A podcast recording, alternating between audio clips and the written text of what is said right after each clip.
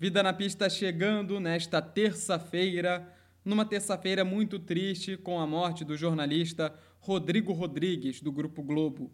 Ele que estava internado desde o final da última semana por conta de complicações relacionadas à Covid-19, teve uma trombose venosa cerebral e, infelizmente, não resistiu às complicações de uma cirurgia para despressurização do crânio.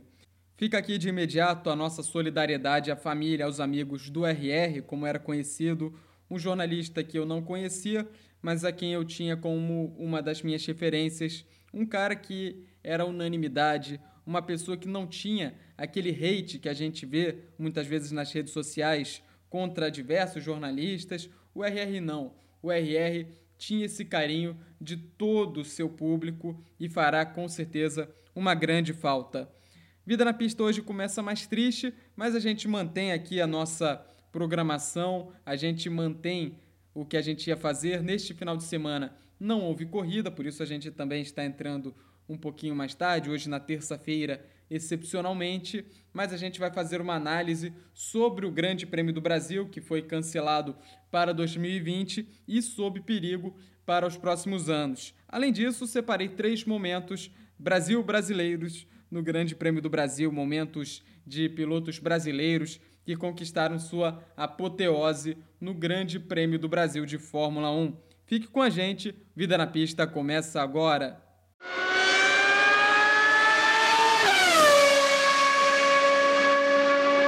Pois é, o Vida na Pista começa falando do Grande Prêmio do Brasil de Fórmula 1, que está cancelado. A corrida não vai acontecer em 2020 por conta da pandemia do novo coronavírus. Além disso, também foram canceladas as demais corridas na América. Não vai ter Grande Prêmio do México, não vai ter Estados Unidos e também o Canadá ficando de fora do calendário deste ano no Mundial de Fórmula 1.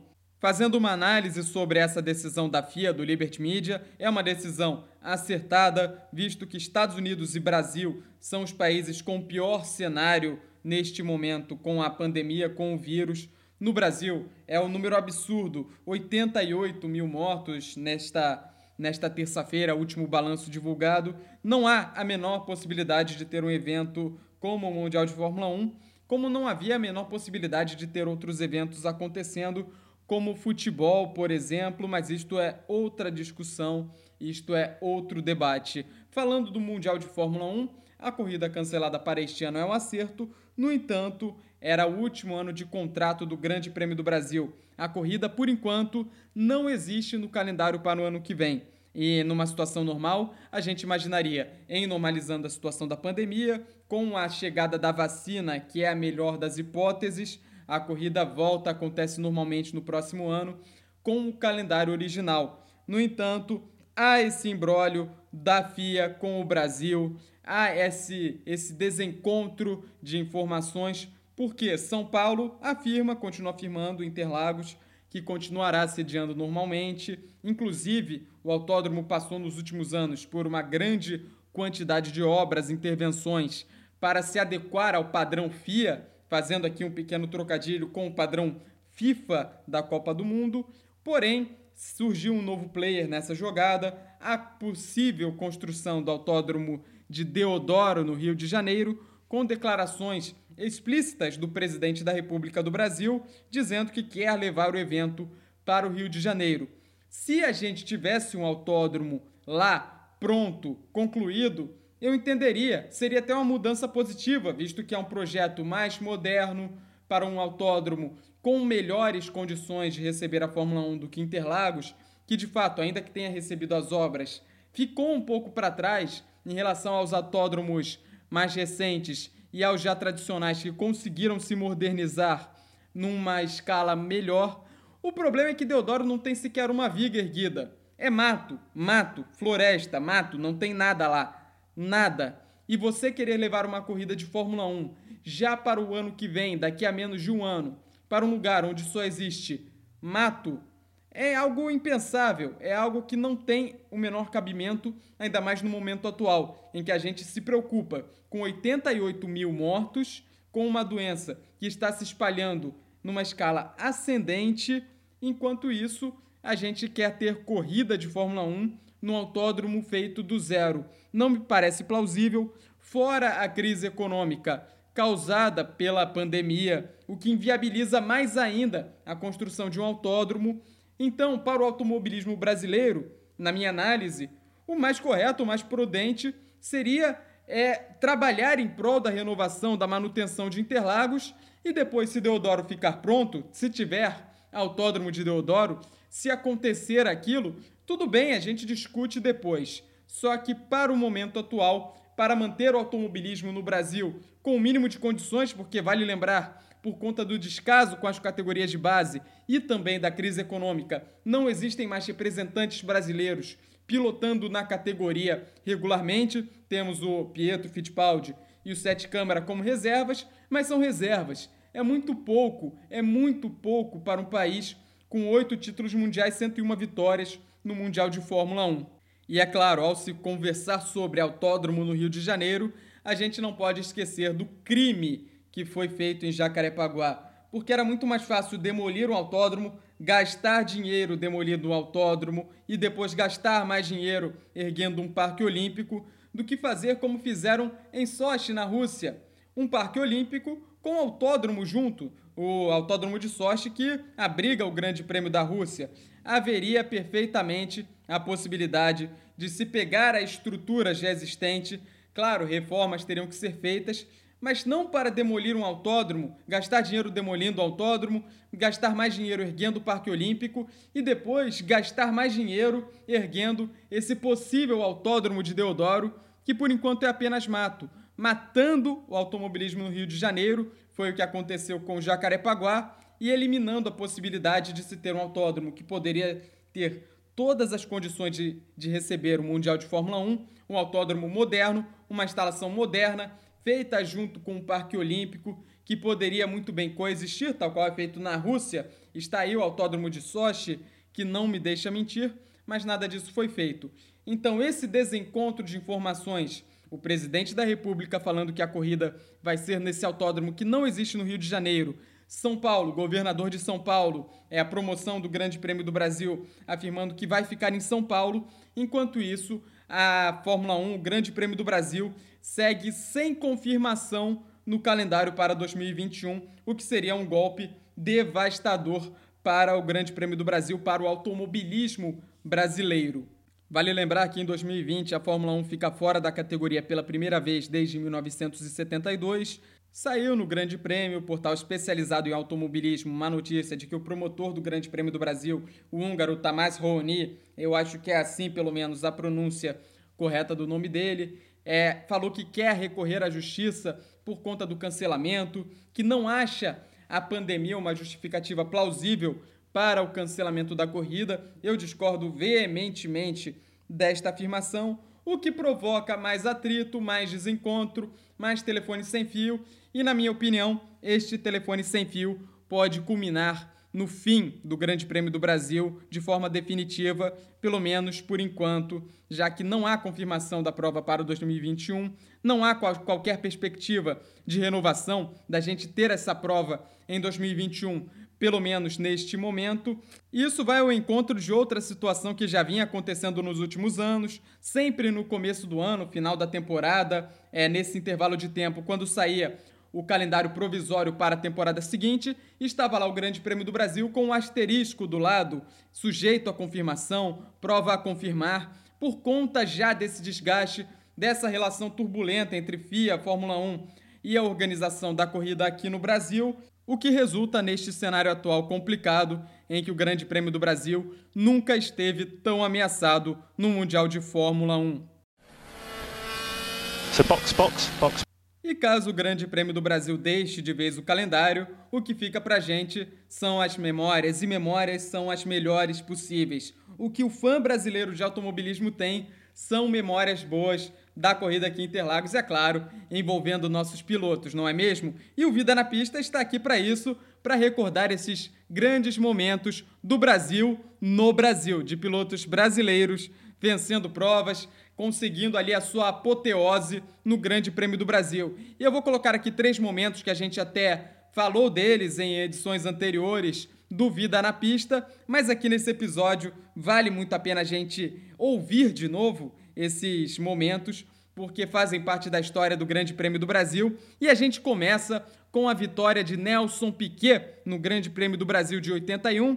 Momento este que a gente falou na edição anterior do Vida na Pista em homenagem ao Galvão Bueno, que foi a primeira vez que o tema da vitória foi executado numa vitória de um piloto brasileiro na Fórmula 1. Então vamos curtir muito este momento que não aconteceu em Interlagos, foi no finado Autódromo de Jacarepaguá, aqui no Rio de Janeiro.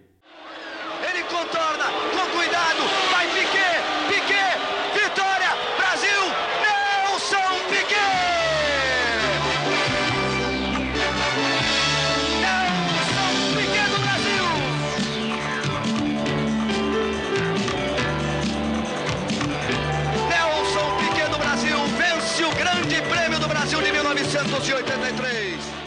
Oh, que bacana curtir essa vitória do Nelson Piquet, relembrar este momento. Para quem viu ao vivo esta corrida, viu seja na televisão, na transmissão da Globo, ou mesmo lá no Autódromo de Jacarepaguá, certamente esse momento está ali grudado na memória, porque foi apoteose, foi o início da caminhada do Piquet para o seu bicampeonato. Em 83 ele conquistou o seu segundo título na categoria dos três que ele tem em seu currículo. E Piquet é sinônimo de automobilismo, carioca que é ganhar corrida aqui no Rio de Janeiro. E isso não tem preço na vida de qualquer piloto. Mas se a gente teve carioca ganhando no Brasil, também tivemos paulista ganhando em São Paulo em dose dupla. Então vamos começar com o paulista da capital ganhando a corrida na capital. Se na primeira vitória de Ayrton Senna no Grande Prêmio do Brasil foi aquele drama com carro quebrado, levando no braço, chegando à exaustão física, no Grande Prêmio do Brasil de 1993,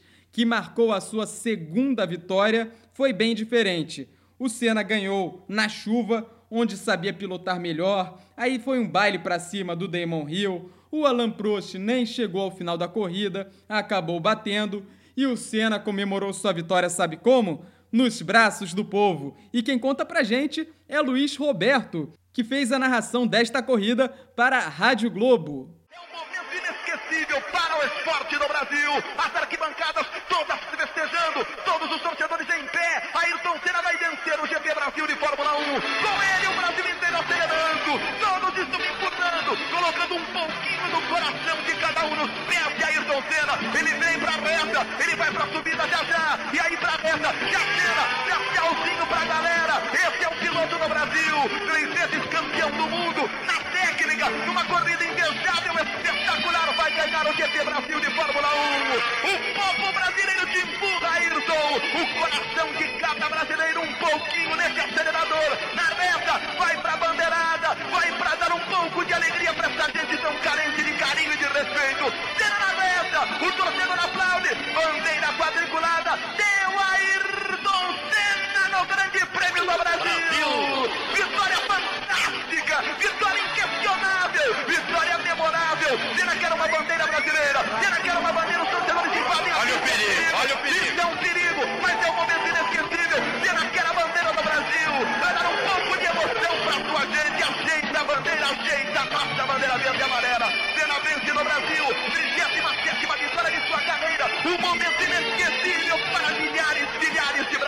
autódromo e milhões que estão acompanhando fora do autódromo. Senna, grande vitória, inesquecível, memorável. Um presente pra galera. Arrepiante. Senna na reta oposta. Ali estamos mais humildes que não tem mais do que aquele dinheirinho sofrido para vir no autódromo. A grande bandeira brasileira fechou da meta, invadir a pista. É sem dúvida um momento inesquecível, um momento espetacular, algo que a gente não havia visto ainda no Grande Prêmio Brasil. Senna dita um ritmo mais lento, em função das pessoas estarem na. Arrepiando, que grande narração do Luiz Roberto, uma das grandes vozes brasileiras no automobilismo. De 1993 a gente pula para 2006, porque esse foi o tempo em que o Grande Prêmio do Brasil ficou sem ouvir o hino nacional brasileiro no pódio. Foi o jejum de vitórias brasileiras em casa. Foi o período em que o Rubinho várias vezes bateu na trave ali, até que chegou 2006. O Felipe Massa deu conta ali do recado, ganhou com autoridade o Grande Prêmio do Brasil 13 anos depois. Foi a segunda vitória de sua carreira, mas eu acredito que tenha sido a mais marcante vitória do Felipe Massa para o público brasileiro e a gente vai relembrar esse momento, um momento particularmente para mim muito importante que eu tenho guardado na minha memória e quem dá o recado é o Theo José que transmitiu a corrida para a Rádio Jovem Pan. Vem Felipe Massa, são os últimos metros, com todo o carinho do mundo, com todo o carinho do mundo, vai trazendo a sua Ferrari, vai tirando da garganta do torcedor brasileiro depois de 13 anos o grito de vencedor em Interlagos, vai repetindo o feito de Emerson Fittipaldi, de Nelson Piquet, de Ayrton Senna. Vem Felipe, vem Felipe, só mais um pouquinho, só mais um pouquinho, Felipe. Já vem Felipe Massa, vai ganhando a reta dos box, vai vencer Felipe Massa, já vem Felipe Massa, vem Felipe Massa, é agora, Massa. Massa. É agora, Massa. Não perde mais Felipe Massa. Vence Felipe Massa, o grande prêmio do Brasil. É mais uma vitória Brasil brasileira na Fórmula 1. Não perde, não perde, não perde mais Felipe Massa. E fica a nossa torcida para que o Grande Prêmio do Brasil possa permanecer no calendário. São momentos como esse que não podem ficar apenas na memória é uma corrida tradicionalíssima. Interlagos é uma pista sensacional, uma das melhores do calendário atual e não pode, de forma alguma, sair do calendário da Fórmula 1. O Vida na Pista desta semana vai ficando por aqui. Um episódio um pouco diferente, é, já que não teve corrida no último final de semana. A gente faz essa análise aqui do Grande Prêmio do Brasil. E além disso, a gente também, mais uma vez, presta homenagens a Rodrigo Rodrigues, jornalista esportivo que faleceu, que nos deixou nesta terça-feira. Toda a força para a família, para os amigos do Rodrigo. Voltamos com edição inédita na próxima segunda-feira, com toda a cobertura sobre o automobilismo pelo mundo afora. Um grande abraço para você. Tchau, tchau.